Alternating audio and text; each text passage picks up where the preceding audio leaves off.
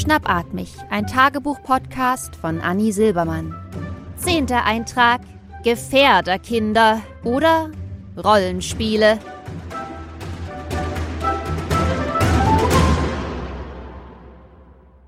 Liebes Tagebuch, ich erinnere mich noch sehr genau an meine Kindheit.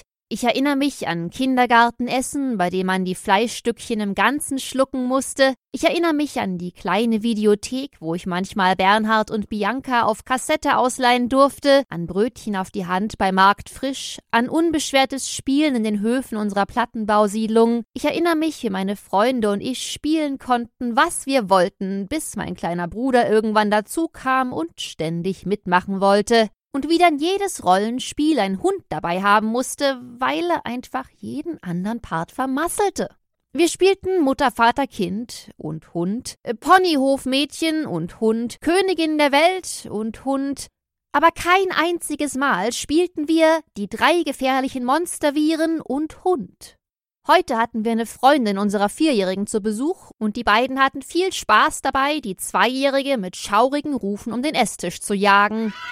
Ich nutzte die Gelegenheit, um ein wenig abseits zu kauern und mich in meinen Gedanken zu verlieren. Nachher noch Auto umparken. Parken. Park. Hundekacke. Dackel im Steppmantel. Schlumpfeis. Mama, Ja, Kind? spielst du mit? Hm, eher ungern, mein Herz. Aber wir spielen was voll Cooles. Was spielt ihr denn? Wir spielen Corona. Die Vierjährige und ihre Freundin sind Corona. Es gibt erst ein bisschen Streit, weil beide Corona sein wollen und mein Kind der Meinung ist, es könne nur eine Corona geben. Aber das ist doch gar kein Problem, sag ich und bestimme, Kind, äh, du bist Delta. Freundin vom Kind, du bist Omikron. Schön dem eigenen Kind die zum damaligen Zeitpunkt überlegene Variante gegeben. Family first. Und wen spielt deine kleine Schwester? Will ich wissen. Also nicht wirklich, aber Smalltalk wird ja oft zum Selbstläufer. Die ist ein Mensch. Die soll sich eigentlich wehren, aber die macht gar nix. Die lacht immer nur so blöd und rennt in uns rein und nicht weg. Kind, deine Schwester hat ein ganz tolles Lachen. Aber woher sollte die Kleine auch wissen, wie man sich verhält, wenn Omikron und Delta hinter einem herrennen? Die meisten Erwachsenen, die sie in ihren zwei Pandemiejahren erlebt hat, waren ihr kein gutes Vorbild. Wie sie schön mit der Maske am Kinn der Vorderfrau unter die Achsel gekrochen sind, damit die Grillplatte eine halbe Sekunde eher aufs Kassenband kam. Die Vierjährige und ihre Freundin wussten allerdings genau, was man gegen sie, also gegen Delta und Omikron, ausrichten könnte. Die Kleine sollte sich ihr T-Shirt über Mund und Nase ziehen und ihre Angreiferin mit imaginärem Desinfektionsmittel besprühen, zur weiteren Verteidigung hatten sie ihr eine Spritze aus dem Arztspielkoffer gegeben. Wenn die Kleine ins Bad rannte und sich die Hände wusch, dann war sie im C. Ein ganz ausgeklügeltes Spiel, das muss ich den Kindern lassen. Und nicht mal das Verstörendste, das sich mein Nachwuchs seit Beginn der Pandemie so ausgedacht hatte. Neulich musste ich husten und vergaß mir dabei den Ellenbogen vors Gesicht zu halten. Wir waren im Freien und allein. Jedenfalls schaute mich das größere Kind mit noch größeren Augen an und sagte Mama, weißt du eigentlich, dass Leute sterben, wenn du die anhustest? Aber nein, Schatz, das ist nur so, wenn Kinder husten, sagte ich. Natürlich nicht. Obwohl das ja schon irgendwie der gesellschaftliche Konsens ist. Aber warum? In unserer Kita war genau an dem Montag, an dem die Maskenpflicht abgeschafft wurde, Elternabend. Glaubst du, da hat noch ein einziger Depp Maske getragen? Jap, ich. Ich war der einzige Depp. Und die Blicke, die ich dafür kassierte, verunsicherten mich stark. War ich noch in der Waldkita, wo mir das Miteinander groß schreiben? Oder hatte sich an der Kita-Pforte ein Wurmloch geöffnet und mich bei den Spaziergängern in Nürnberg ausgespien? Die Kita-Leiterin begrüßte uns mit einem strahlenden Lächeln. Liebe Muttis und Vatis, ich freue mich sehr, viele Ihrer Gesichter heute zum ersten Mal sehen zu dürfen. Ja, also vielen Dank für die Organisation in neuer Freiheit, wie ich fast sagen möchte. hustete sogleich ein maskenloser Vater, seine Ellenbogen dabei lässig vor der Brust verschränkt. Vor ein paar Wochen noch hatte ein Erzieher gekündigt und zum Abschied einen Brief in die Rucksäcke der Kinder gesteckt. Liebe Kinder, die Arbeit mit euch hat mir immer viel Spaß gemacht. Leider muss ich dem Erzieherberuf nun den Rücken kehren, denn wir Erzieher werden in der jetzigen pandemischen Lage nicht genug vor möglichen Ansteckungen geschützt. Es grüßt euch euer Erzieher.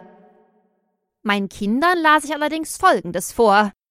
Liebe Kinder, die Arbeit mit euch hat mir immer viel Spaß bereitet. Leider muss ich dem Erzieherberuf aber nun den Rücken kehren, denn ich widme mich nun meiner wahren Passion, der Holzdrechslerei im schönen Seifen. In diesem Sinne Glück auf, euer Erzieher. Versteh mich nicht falsch, liebes Tagebuch.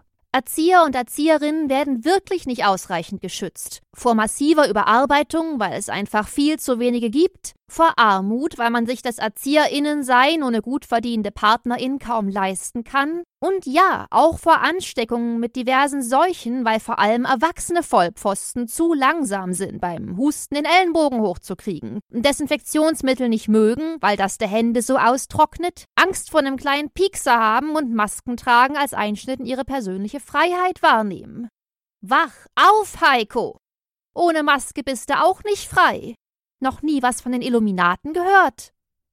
Ich hab's einfach nicht übers Herz gebracht, meiner Vierjährigen den echten Brief vorzulesen und ihr damit schon wieder zu vermitteln, dass sie jemandens Gesundheit gefährdet. Denn die Angst trägt sie ohnehin schon mit sich rum. Mein vierjähriges Kind findet Abstand halten normal und wäscht ungefragt und profimäßig die Hände.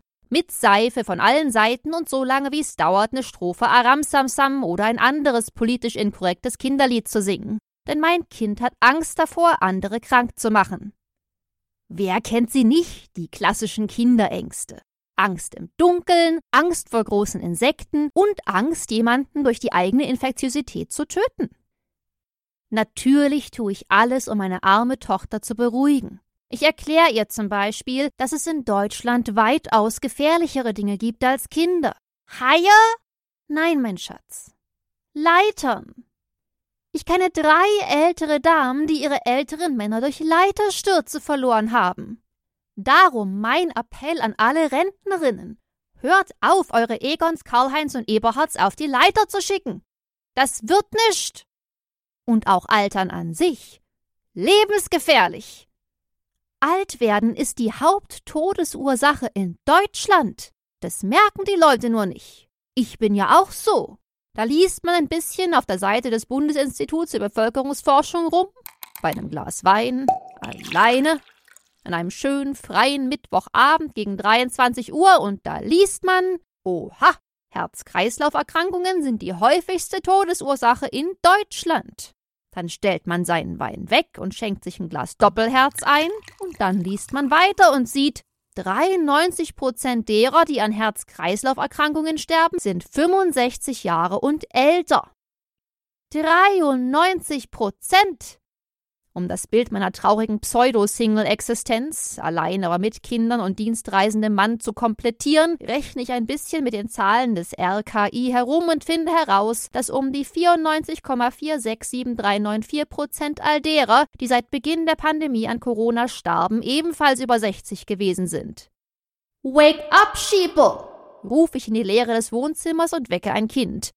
Da isst man fleißig Vitamingummi-Tiere, lässt sich gegen alles impfen, was es so gibt, aber niemand gibt einem eine Spritze gegens Altwerden.